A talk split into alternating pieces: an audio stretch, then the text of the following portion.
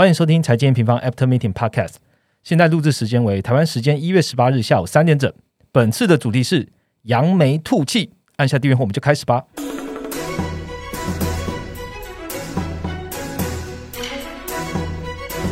Hello，大家好，我是财经方的 Roger。首先呢，代表 M 平方全体伙伴，祝大家农历新年快乐哦，兔年快乐。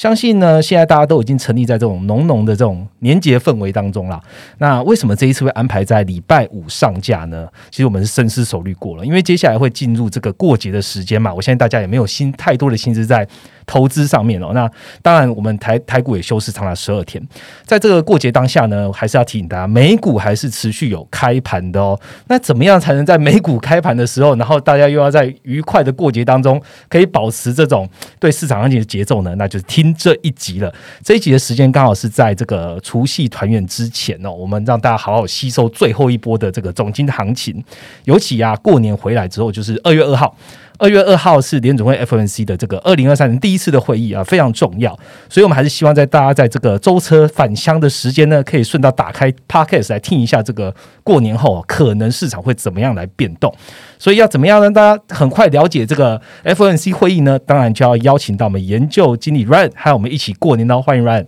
Hello，大家好，我是 Ryan。好，Ryan，过年了，来来几句兔的吉祥话吧。啊，我们今天主题是扬眉吐气嘛？对，其实我是觉得今年应该就是真的跟大家恭喜发财一下，因为去年就是一个很惨淡的一年，所以我觉得今年可能会是有一个哎。呃，就是这个惨淡的一个趋势反转的一个机会出现，所以就是祝大家恭喜发财，然后扬眉吐气这样。OK，好，帮我们把主题讲出来哈。那二零二二年过去了就算了，那今年我们好好来吐气一下。我也自己 Google 了一下，Google 一个很长 gay bye 的，然后也祝福一下这个听众朋友在新年愉快哦。这一句的这个吉祥话是虎啸千山声声响应，兔驰万里步步腾飞。哦，有没有很 gay 搞？这个大大家能能够想象到这个字吗？我听完后 觉得有点难。如果想到了，请在下方留言，让我们知道你真的听得懂这几个字吗？哈，好，节目一开始还是请 Ryan 跟我们回顾一下本周的行情重点啦。好，那其实一月大概过一半嘛，在二零二三年的一月，其实美股的一个三大指数在涨幅都有二到六帕，表现好啊，对，表现很好。那欧股的话，其实德国 DAX 跟英国富时都有六到四帕，而且英国还是一个创高的一个状况。是，那日股的话有个接近三帕，那其实台股跟纳斯达克很像，我们有个接近六帕的一个 YTD 的一个涨幅。是，那上证的话四帕，香港恒生九帕，所以其实全球股市它就是普遍在继续反映说，就是通膨这个持续的跟市场预期一样是在放缓的。那美国的一个紧缩的一个货币政策，它有个边际。放缓的一个现象，所以其实这也会影响到债市跟汇市一个部分。我们可以发现说，美债值率它十年期已经回落到了一个三点五帕的一个附近，从最高大概四帕多，一直回落到三点五帕。那两年期的话，则一直在四点二帕的一个附近。那这相比联准会，就是委员就是普遍预期说，哎，可能接下来还是要升息的终点，大概到五帕以上，其实是一个蛮明显的一个落差。那这也影响到了，就是美元指数也是在今年就是持续的弱势。那近一个月的跌幅大概有两趴左右，那也让就是非美货币是比较强势的一个状况。只能说像是日元啊、韩环啊、泰铢，近一个月都是有一个四趴以上的一个涨幅。那美元指数的弱势呢，也让就是原物料的表现是蛮明显的一个回温的。WTI 的原油它近一个月涨幅大概是六点九趴，那黄金是五点八趴。所以其实我觉得整体市场是延续就是去年的一个十一到十二月以来的一个乐观的一个情绪哦。OK，好，那究竟乐观情绪会延续到何时？在年后是不是一样乐观呢？这就是我们这一集的 packet 会来好好讨论的。讨论的部分为什么会为什么会讲好好讨论？原因就是因为刚刚讲的哦，FOMC 年后就要开会了哦，在年后我们休到一月三十号，呃，那二月二号就开会了，所以很快。那我们来解读一下哦，二零二三年联储会委员其实有有一些成员会进行轮调哦。那轮调了怎么动？那轮调之前，像呃大家听到的时候，可能即将要进入缄默期了，或者已经缄默期了。缄默期之前，委员最后的发言。是什么货币政策态度会不会有改变？那同步呢，在 Ryan 今天录 Park 的同时呢，我们其实在前一天也写了一篇的报告哦。这一篇的报告是联总会二零二三委员大换血，英歌派态度全解析，然后大家可以点开哦，这是呃跟我们一起来听下去。而如果在开车就直接听就好了。那第二个部分呢，我们来聊聊就是美股、美元、美债这三个大的重点的 Q one 走势。那我们就开始今天的节目喽。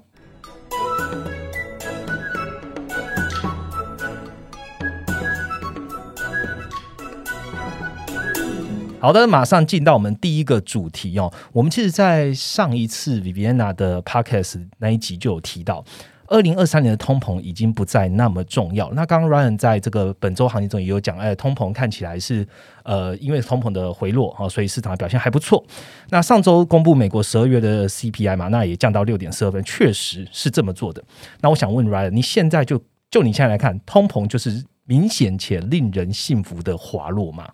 好，那其实就是如果你从现在最近联准会委员那些发言来看的话，你会发现其实委员他们还在找一个就是明显且令人令人幸福的一个通膨下滑了。那其实因为他们在今年的二零二三年的一个 Q one 还在看说，哎，住房的一个租金会不会跟他们预期的一样，在 Q one 出现个很明显的下降？那这个东西下降之后，可能后面还有一个非住房的一个服务的一个通膨，会不会跟他们想的一样？可能在今年的一个 Q two Q 三开始慢慢的一个随着就业市场的一个供需而出现一个好转的一个状况。那这个是比较就是呃央行的一个角度，它看比较一个长期的。那其实，在市场这边，我们其实我们之前有提过一个很神秘的呃想法，就是我们说，哎，其实 CPI 这件事情，我们第一个会关注什么时候有一个比较令人信服的一个放缓。我们那时候抓的就是连续三个月。所以其实你会看美国的这个这一波，就是大家市场开始反映通膨这件事情，其实也很神秘哦。美国的通膨大概是在呃去年的一个六月见高，所以你看到七八九月诶开出来后，每个月都有一个下滑，市场就开始慢慢的不担心这件事情，就是市场一定会领先反映这件事情，所以我觉得这件事情是确实在发生。只是我们也要提醒啊，你为什么刚刚我们前面讲说委员他还会要呃要持续关注说，诶住房会不会下降？那非住房服务会不会下降？就是因为这些东西，它可能会在今年还是会。反复的影响到 CPI 的这个状况，像可能我做个呃，从这次最新的一个 CPI，我做一个细节这个举例好了，像可能说我们已经可以看到说，哎，在那个就是。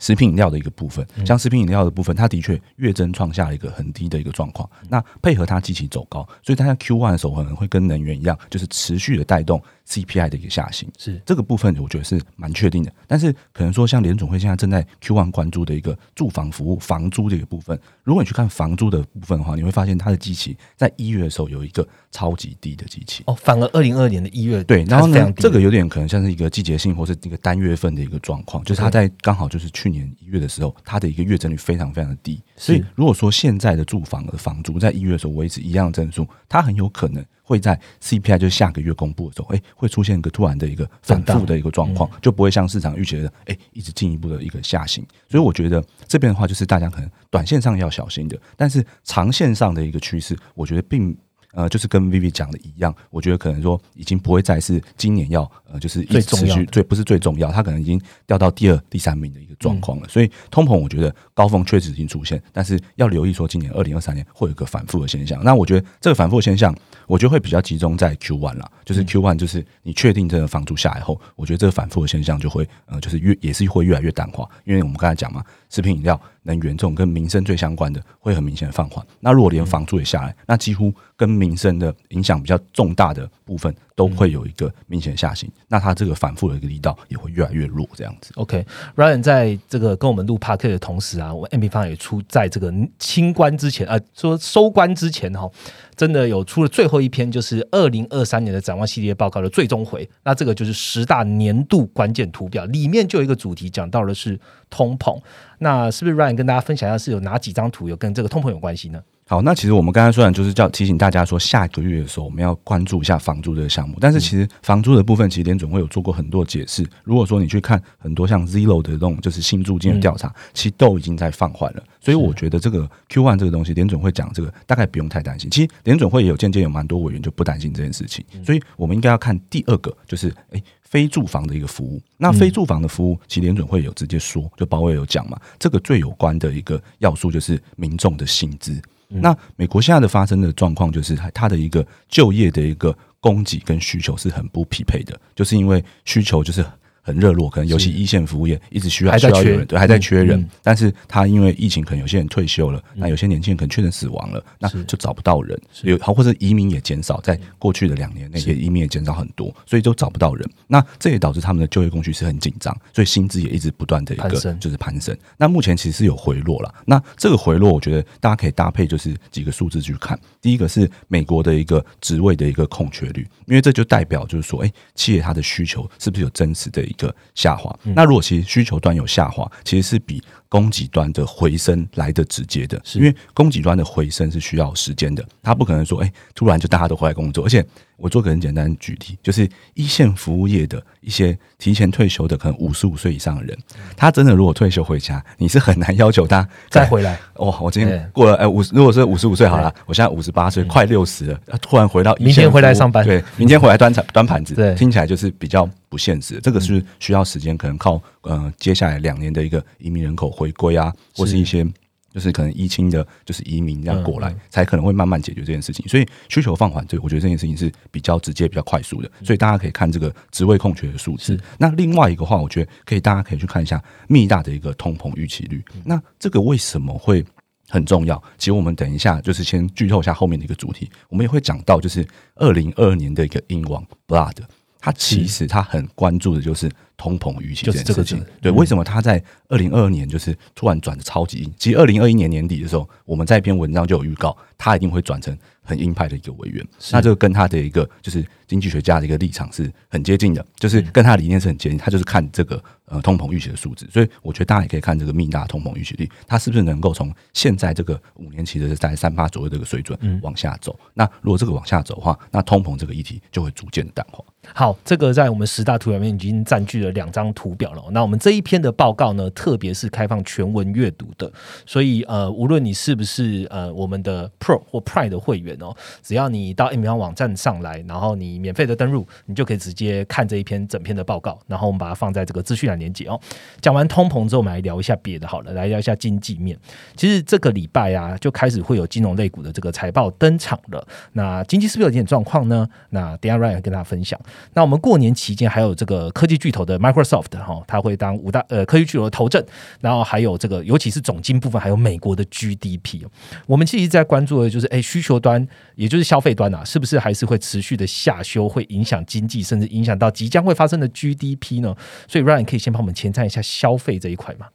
好，那其实我们其实已经可以从陆续最近已经有些十二月的一个信用卡数据，其实已经公布了。所以，我们其实可以看到，可能说像美国啊、富国啊，或是花旗啊、摩根大通一些银行，它的数据来看，大概年增率啊，信用卡的一个消费年增率都还有六到十二帕成长。嗯，那它主要都会集中在就是服务类型的消费，可能说现在大家的一个外出餐厅的饮食，然后呢，或是出去玩的一个旅游住宿，然后机票等等哦。那这个其实跟我们之前在呃，我们有发一个美国展望的一个六大面向的一个报告里面内容是很一致的哦，就是。其实美国民众他们目前其实还有蛮多的一个超额储蓄。那我这边跟大家就是因为 p a c k a g e 的人可能不一定都看过文章，我稍微解释一下。其实就是因为在过去就是疫情期间，其实嗯就是呃算是美国的一个政府给了很多发了很多钱嘛。那联总会把利率降到很低，所以其实民众是省下很多很多钱，所以有多了很多很多的储蓄。所以他们一开始的一些中低收入的民众的储蓄，呃，他都把这些储蓄转换成去购买商品类消费。然后他们其实这两年已经把钱花的一个。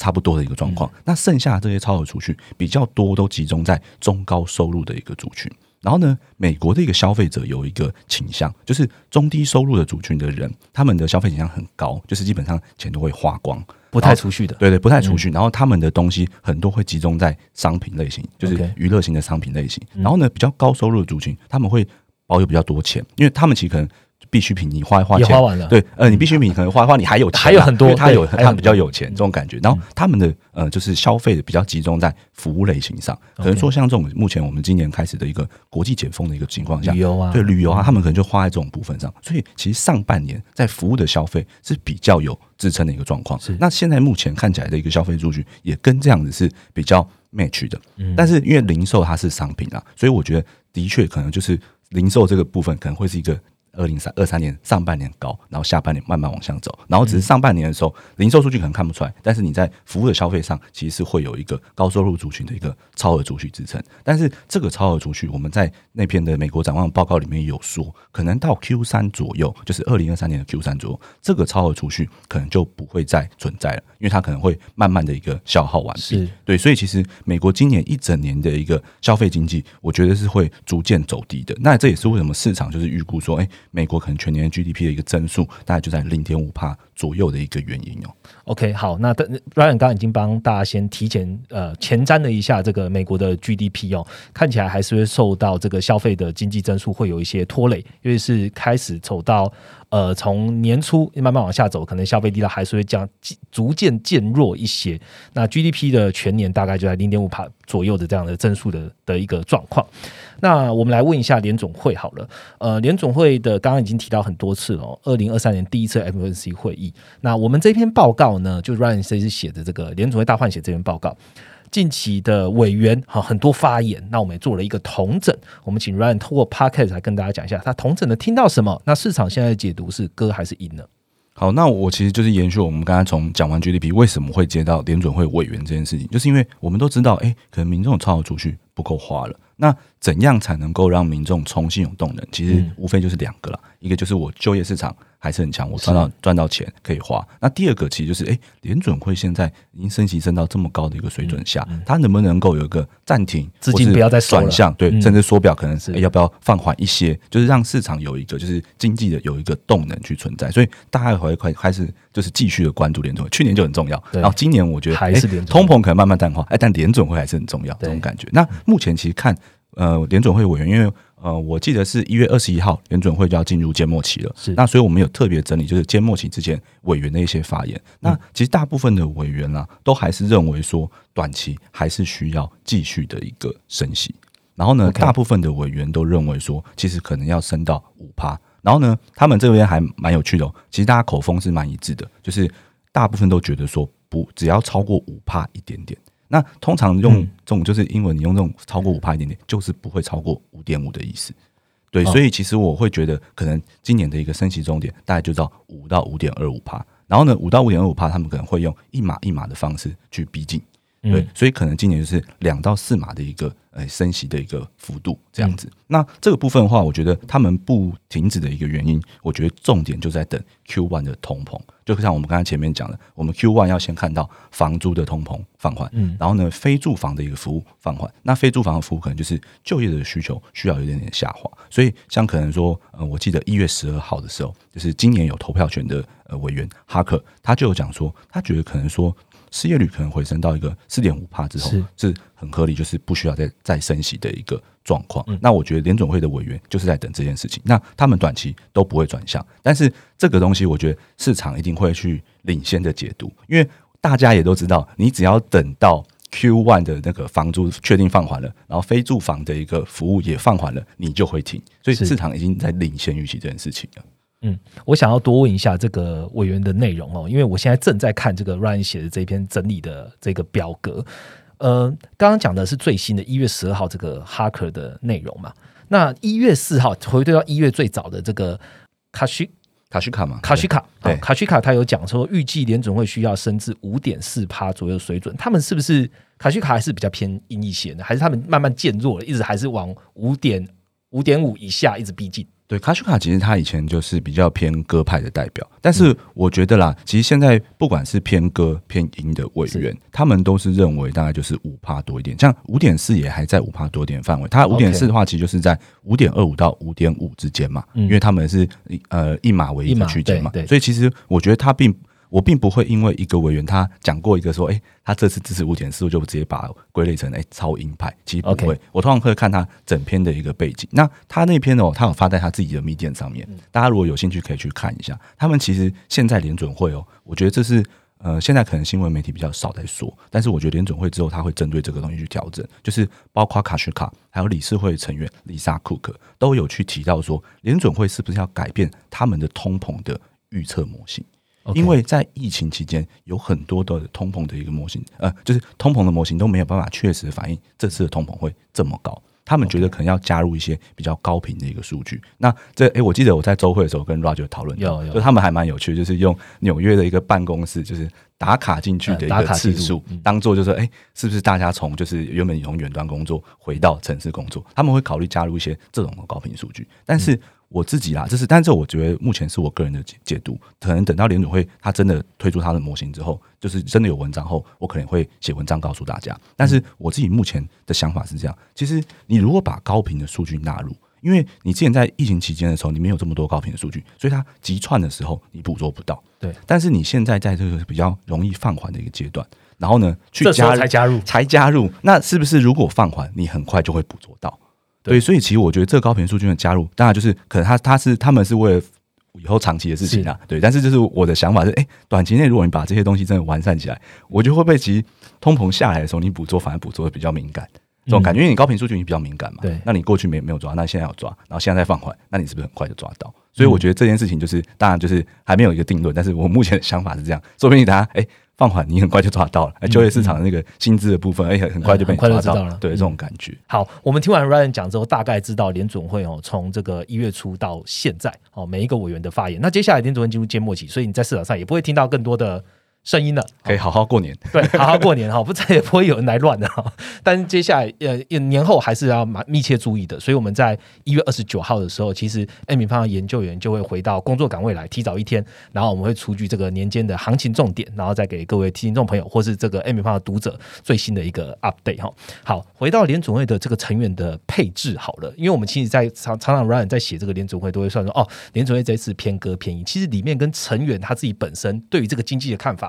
影响甚深呐、哦。那这一次二零二三年联准会票委有一些变动喽，可能跟二零二年、二零二二的组成不太一样了，所以我们请 Ryan 简单介绍一下整体委员会跟去年有什么不同好了。哦，那其实我觉得这我们发这篇呃，就是委员的这篇文章的时候，是我跟 Rachel 的时候稍微讨论一下，因为其实蛮多的呃用户啊，或是读者，他们会问我们说，哎、你们在我们的央行专区上面，嗯我们会放说哪些委员是属于鹰派，鹰派哪些属于鸽派鸽派？哎、嗯你们为什么这样放？然后好像跟有些呃外边一些媒体放的一个顺序比较不一样。嗯那我觉得这边的话，我可以算是用这题回答一下大家。就是其实我们在看每月位委员的时候，我们会先去看他说他到底是不是呃就是学术界出身的，或是他是不是可能政府单位出身的。那也有可能他会是就是。呃，就是市场，就是可能说市场投行来的，对，就是我们会先去分分辨他的背景。那他如果是学者出身，我们可能就会去看一下他的一个学术背景，他过去发了什么 working paper。那他或是他可能是市场出身，他是从哪一家出来的？然后每一家他可能会有哎、比较取向不一样取向不一样的一个状况。所以从这种比较长的角度去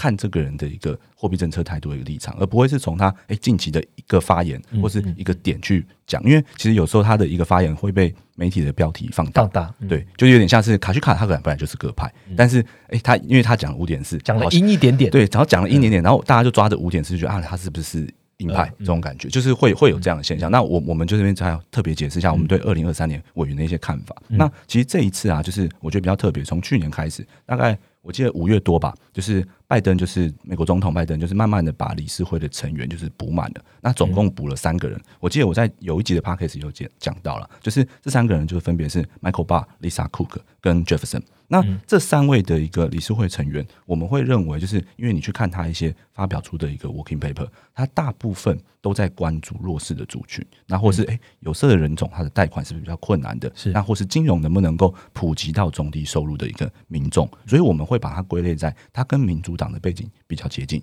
那他跟现在的一个联准会的副主席 Brenna 是一样的，就是他们会比较关视弱势族群的这种政策理念。那在二零二二年这种高通膨，就是其实我们那时候高通膨最优先伤害的一定是没钱的中低收入族群嘛，是因为他们必需品可能 maybe 都买不起这种这种状况。那所以那时候就是这些民主党的一些理事会成员、那委员，他们都会就是立场一致，一定要对抗高通膨。先打通膨，对，但是如果说你先想象一下哦，今年大家通膨会很快放缓，但是经济增速低这件事情，我觉得就是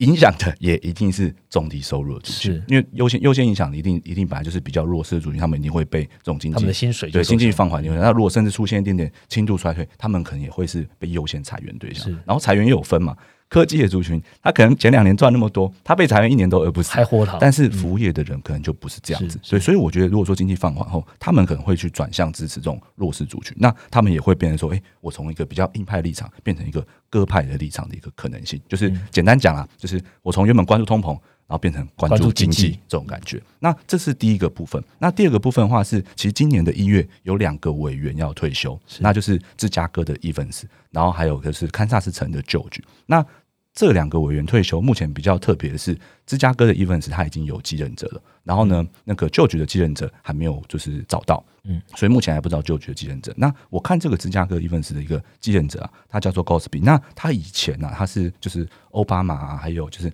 拜登在竞选就是总统的时候，他的一个经济的顾问的一个就是顾问之一啊，对，所以。然后呢，我去看一下他们那时候发表一些言论，他其实都比较重视就是一些网络新经济，或是政府政策跟税收，然后还有高频数据跟一些微观经济学的数据。那这个想法会跟我刚才前面的就是讲卡去卡他们要建一个新模型的的部分，我觉得是相似的。所以高频数据，我觉得如果你是比较重视这个的话，你的立场一定会比较容易。转向，这很很很合理啦，因为你的东西比较高频，它一定会相对敏感一点点。所以虽然说他现在还没有太多的一个就是代表，就是以委员代委员就是这个身份，嗯，就是来讲话，就公开方面还没有太多。但是我目前是把它偏在就是一个中性偏格的一个委员，所以我觉得他也会是一个比较偏格的一个立场。那最后的话就是讲一下，就是二零二二年二二年的一个英王布拉德，然后呢，这个呢，我觉得。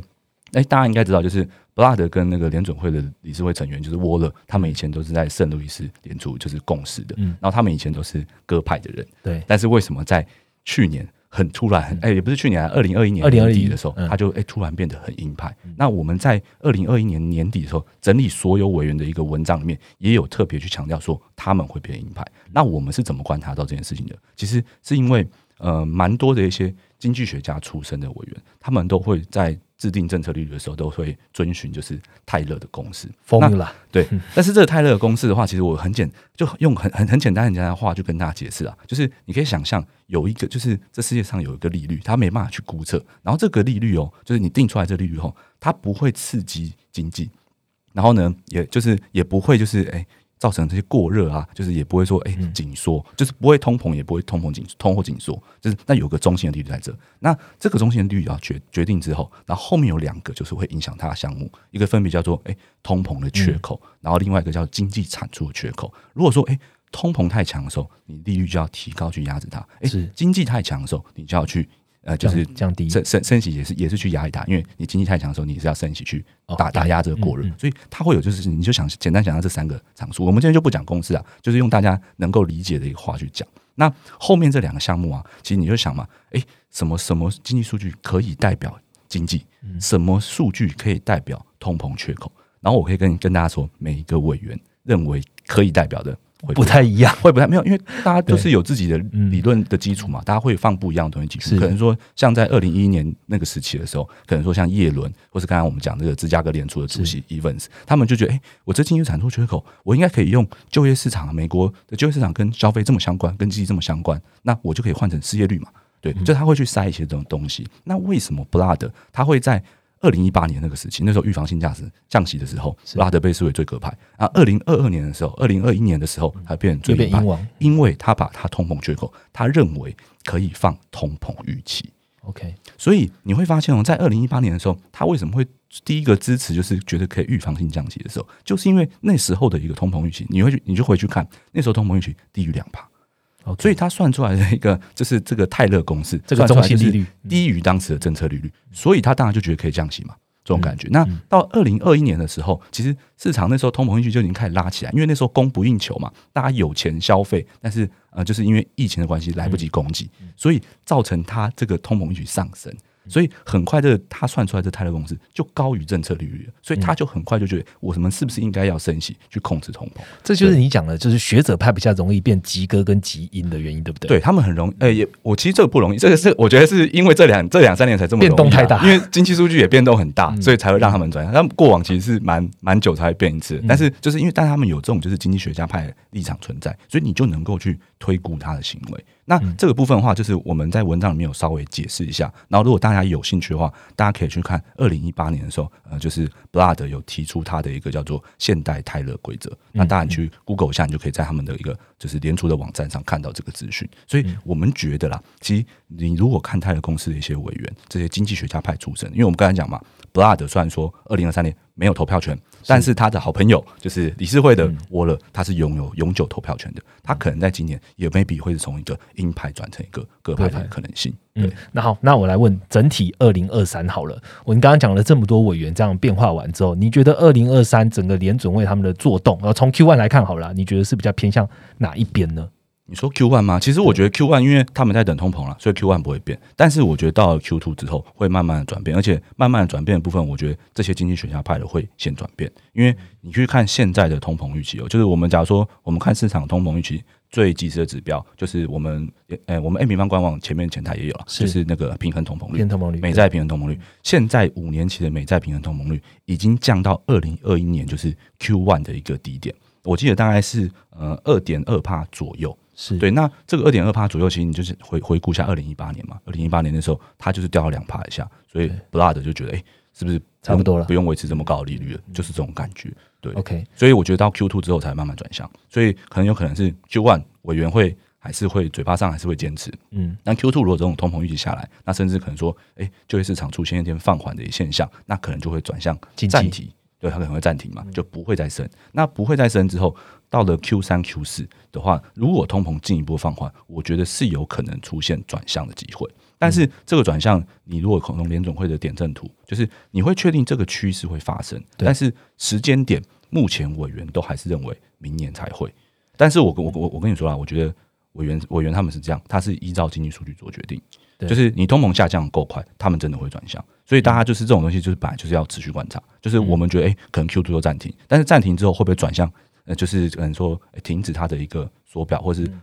缩小它的缩表，然后呢，一直到降息，就要看数据到后开出来是怎么样。OK，好，谢谢 Ryan 跟我们分享这个联准会的分析哦。在呃，目前大家听到的时间就是缄默期了嘛，所以呃，我们统整一下这个联准会的公这个委员们的公开发言，希望在呃二月初的时候，大家一开始看到市场的时候，你比呃比较有心里有一个底，知道说，诶，联准会这些委员重要的委员他们现在态度怎么样？那呃每一字每一句的细节，他们到底是怎么看怎么想的？还是欢迎大家回到我们的这个最新的快报哦，联准会二零二三委员大换血，英歌派态度全解析以这篇报告来好好来理解一下每一位联主任他们怎么讲的。下一个主题呢，我们来聊的是市场的状况喽。我们来聊美元、美股、美债。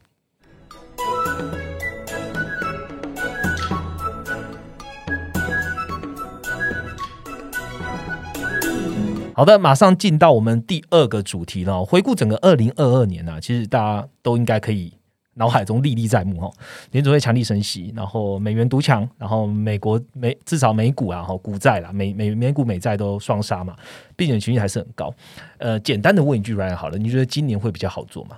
就很难比去年难做吧？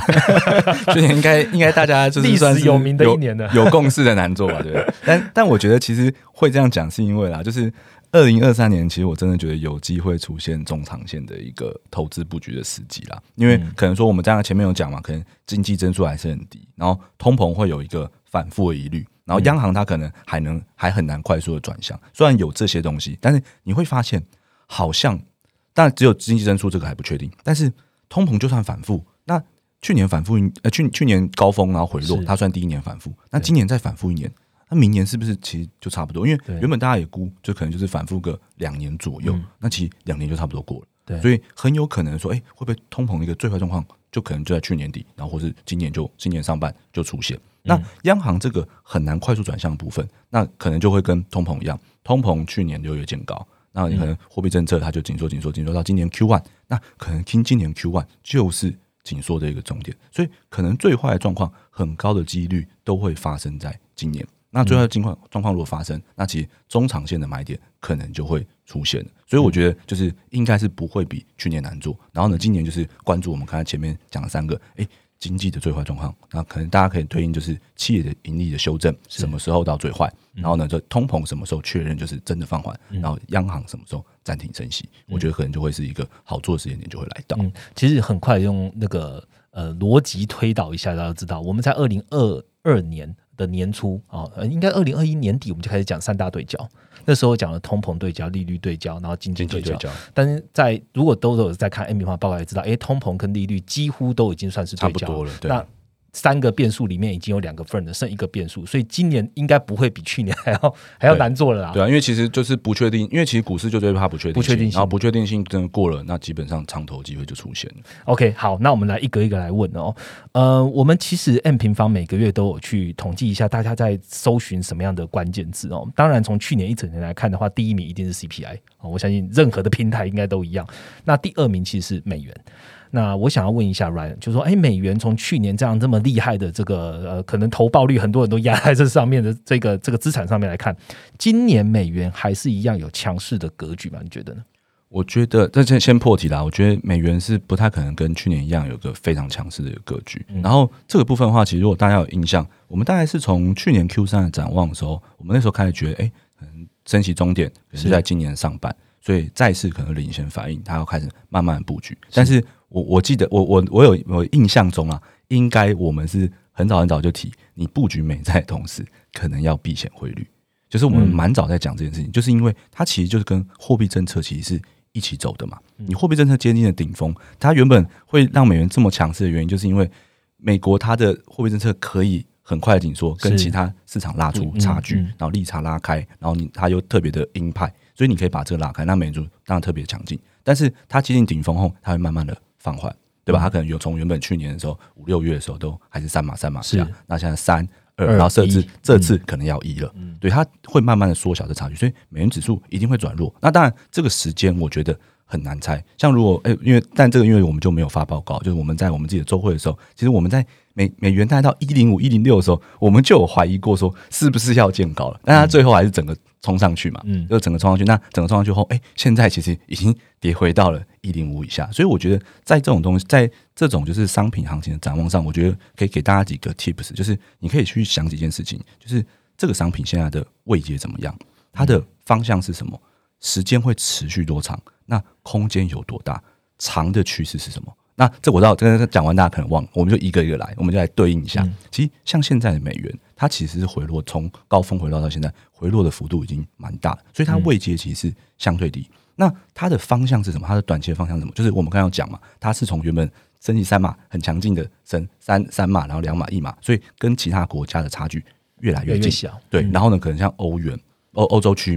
然后日本，他们都有一个好像要转阴的感觉，因为他们通膨比较晚见高。像可能美美国它的通膨是六月嘛，那那个欧欧欧欧呃欧盟区他们大概是十月见高，那日本目前还在还在高高，对所以大家就会有个落后，就是呃领先落后的一个关系。那现在就是因为美国领先，所以它美元指数先回落，但是后面我觉得欧元区跟日本的一个通膨，应该也是会见到一个高峰回落状况。那欧元区已经开始了，因为它能源嘛，所以它已经开始了。那日本的话，我觉得它可能在滞后个呃，这是几个月。像我我自己我自己目前用机器看啊，我觉得是大概二三月。那目前其实像我们日本研究呃日本研究员，我前几天刚好有跟他讨论，他觉得大概可能三四月，但是时间其实差不了差不了一季，就是在那个时间点，到那那个时候，它的货币政策的一个差距可能就会收窄，是。所以我觉得它的确是会有一个可能短期的一个方向。那这个方向，哎、我们可能是知道，哎、它的位阶低，然后有一个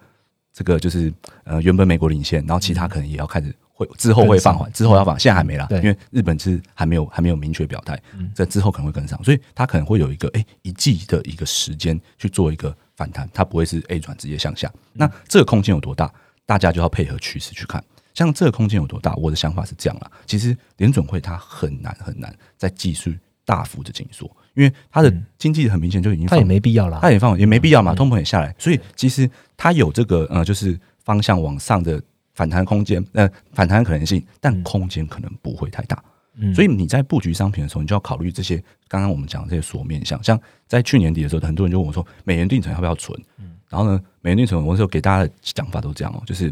你不要存太长的。嗯因为你只要一存到长的，很容易就超过那个时间，就是很容易超过联总会可能到达高峰的时间。假如说可能说去年，假如说你九月好了，九月的时候你就是存一年的，你就到变成是要到今年九月嘛。那你到今年九月的时候，联总会早就暂停升息了，所以这些东西是要搭配的。那我们现在就觉得说它的有反弹空间，但空间可能不是这么大，因为它的趋势是跟着货币政策。那所以你就要有这几个面向去判断。所以我觉得美元现在状况是这样啦，它可能不会 A 转向下，然后呢，可能在欧欧元区、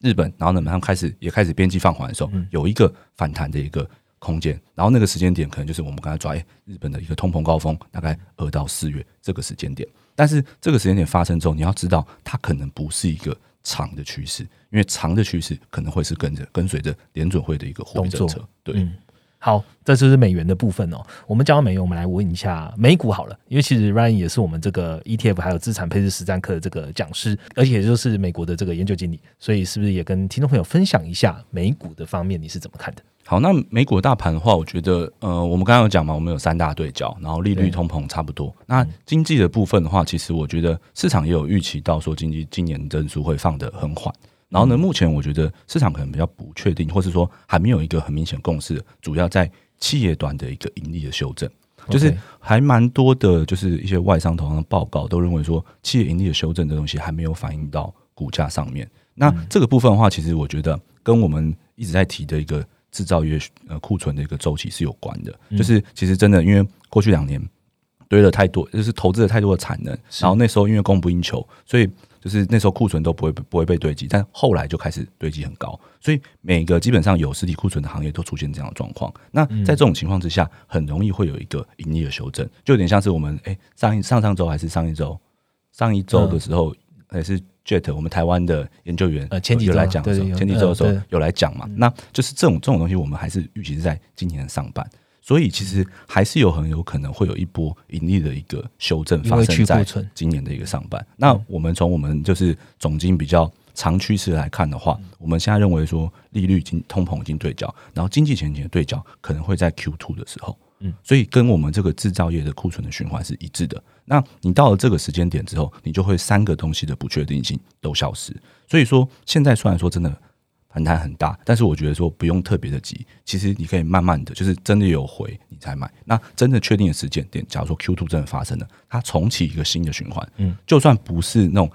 就是呃，我们不要讲那种很长线的十年循环，我们就讲制造业这种库存循环，它真的把库存消耗完，它也是三到四年一次，那它也会有一个一到一点五年的一个回升的行情。所以其实我觉得布局不用一次进去，你可以到 Q two 那个时间点，哎、不确定性全部都已经确定了，那你就可以在里面去找一个长线的一个布局时间点，所以大家就 Q two 的一个时间啦、嗯，其实跟 Ryan 其实在，呃，不管是周会啊，还是在呃报告，甚至在我们这是在我们自己聊天的时候，也都是这样跟这个听的人讲哦，就是说我们不一定要抢每一次的 V 转，但是等到趋势确定的时候，基本上你能做的更心安。那我们刚刚讲的基本上就是在年中嘛，中间的中，那大家可以去找一下这个呃投资的一个时点哦。刚刚 Ryan 其实提到这个制造业循环，也都是 M 方很很关注，就是循环。我们在呃最新的这个二零二三展望最终回里面，针对制造业，我们也有三张不一样的图表。那我简单的讲一下，第一张就是美中台制造业减客户端库存。然后第二张就是代表全球的这个重要需求，台湾的那个出口总值啊，台还有台湾电子零组件的出口，这第二张。然后再来一张就是我们 N 平方独家制的制造业周期指数。那大家可以来关注这几张图，然后顺便来 follow 一下哦。我们都已经更新在这个全球的这个总经成绩单啊，有一个十有一个十大图表代表这个今半年的转折这个区域，大家可以来点击一下。好，那我们都问完美股之后，当然就要问美债喽。不管怎么样，大家最近最关注的点，也都会看到美国的十减二 Y 的公债利差来到了负零点七三，从去年的七月，二零二二年七月就倒挂到现在，而且这个差值其实也是四十年来之最了。那 Ryan，你是怎么解读现在的美债呢？适合投资吗？现在？好，那其实美债部分啊，我觉得，因为我我们觉得债一定是会领先的出现反转，因为去年是双杀一个局，那其实这个双杀局是来自于联准会的强力紧缩，那这个强力紧缩只要慢慢到了终点，其实债市一定会领先反应。那其实领先反应的一个概念也很简单啦，大家就想嘛，你要什么时候才能买到超漂亮的殖利率？就是联准会大幅升息，然后呢，殖利率出现一个高峰的时候，像可能说像这一次的一个美国的一个十年期的债，它就是到四趴以上，大家觉得哇，这个是就是买了就是太好的殖利率了，太好的殖利率了，我买了长期放也没关系，没有资产的那个 return 对对对对，就是 哇，这个又安全嘛，他就可能普遍市场觉得它是安全的资产嘛，那这个东西买了太划算了，所以他就会进去。那这个东西的话，其实通常都会发生在这种就是升息的尾端的时候，然后呢，也会出现像现在这种倒挂的状况。然后这种倒挂的状况啊，到后就会可能会大家就知道，这倒挂跟景气的一个状况是很有关系的，就是可能说接下来可能就会有个很低的经济增速，那甚至会出现轻度衰退的一个可能性，因为其实它的倒挂是不正常的嘛，很多的企业它就没办法在以短之长，然后金融业也不，它的放贷也没办法有很好的获利，对，因为它这个诶。倒挂情况下，我没办法去用用长长端的高利去去换短，对，没办法去换，所以这件事情不是正常的。它终究是要回归正常，就是变成从一个倒挂曲线变成一个就是正常的一个曲线，就是短期要比较低。但是这个东西要发生在联准会停止升息，对。所以虽然说我们认为说现在再次从去年 Q 三就已经有一个布局的机会，而且那个时候的布局的机会比较多是。呃，建立在长债上，是因为那时候长债它可能会有几个好处啦，就是哎，接下来可能哎，升息不会这么强了，对，然后呢，哎，经济可能会放缓，甚至有衰退的可能性。那那时候还有制造业库存循环正在往下，所以长债这种避险特性它会被比较凸显。凸显。但我觉得到二零二三年之后，尤其是可能美国在 Q two 暂停升息之后，我觉得短债可能会是一个比较好的机会，因为你要想，像现在可能还有呃两到两到四码的一个升息机会嘛，那它升息的时候，短债你看。现在还还是存在四点二哎，它可能在升，还有点空间呢。它可能到四点五或是四点七五，假如因为联总还会再升嘛，假如它就跟跟着这样上，因为短端跟政策利率比较关。对，它往上买，哇，你买个两年期就保你四点七五到五趴的一个利率，嗯，其实低利率啦，所以这个其实是很好的一个机会。那我就觉得到这种反转时间点，就是去买短的，你会比较降低不确定性。我我我个人个人认为，然后尤其长债已经很明显的就是已经被拉起来一段之后，我觉得短债会变得更吸引人，然后之后可能会有一些直率曲线正常化的一个现象，就是有从原本倒挂变成一个陡峭的一个情况。对，OK，好，那这是美债的部分哦。那美债其实有写到我们这个十大图表里面，对，十大图表里面有包含的这个央行的升降息比例，还有三大央行货币供给的成长率，那其实你都可以来观察一下。哎，因为我们刚刚讲了嘛。债其实跟央行的作动非常大的关系，尤其是我们现在要看短债，又跟利率决策非常有关，所以大家可以来关注这两张图表，然后尽量也可以收藏起来。好，我们今天 p a r k e 大概聊到这边了，我相信大家现在应该也是在通勤的过程啊，或是已经回到家里了，所以再一次跟大家说一下这个新年快乐哦。那也非常谢谢 Ryan 今天的分享，这里也可以跟大家再预告一次哦，过年这个。呃，放假的最后一天啊，研究部会提早一天为大家整理这个年间行情，所以大家在呃一月二十九吧，呃，还是可以来关注一下 A 米方的频道啊。我们其实在这个呃。呃，快报这边我们就会出具这样的快报，甚至我们在一月二十九也会用 Line 的方式来发送这个推波最新的年鉴行情的快报。然后最后呢，我们讲到了这个二零二三的展望最终回十大年度关键图表哦，来掌握这个转折讯号。其实里面刚刚我们都有 cover 到，包含了通膨啊、央行的资金水位、循环落底的时程、衰退几率，以及最重要的景气转折的时点。OK，那如果你除了看报告之外呢，也可以到我们全球总经成员单的十大转折指标，一次收拢所有的动态图表。那今天 p a r k 就录到这边喽。喜欢今天内容的话，记得下方给我们五颗星，并且评价，让我们可以做得更好。我们就过年之后再见喽，拜拜，拜拜。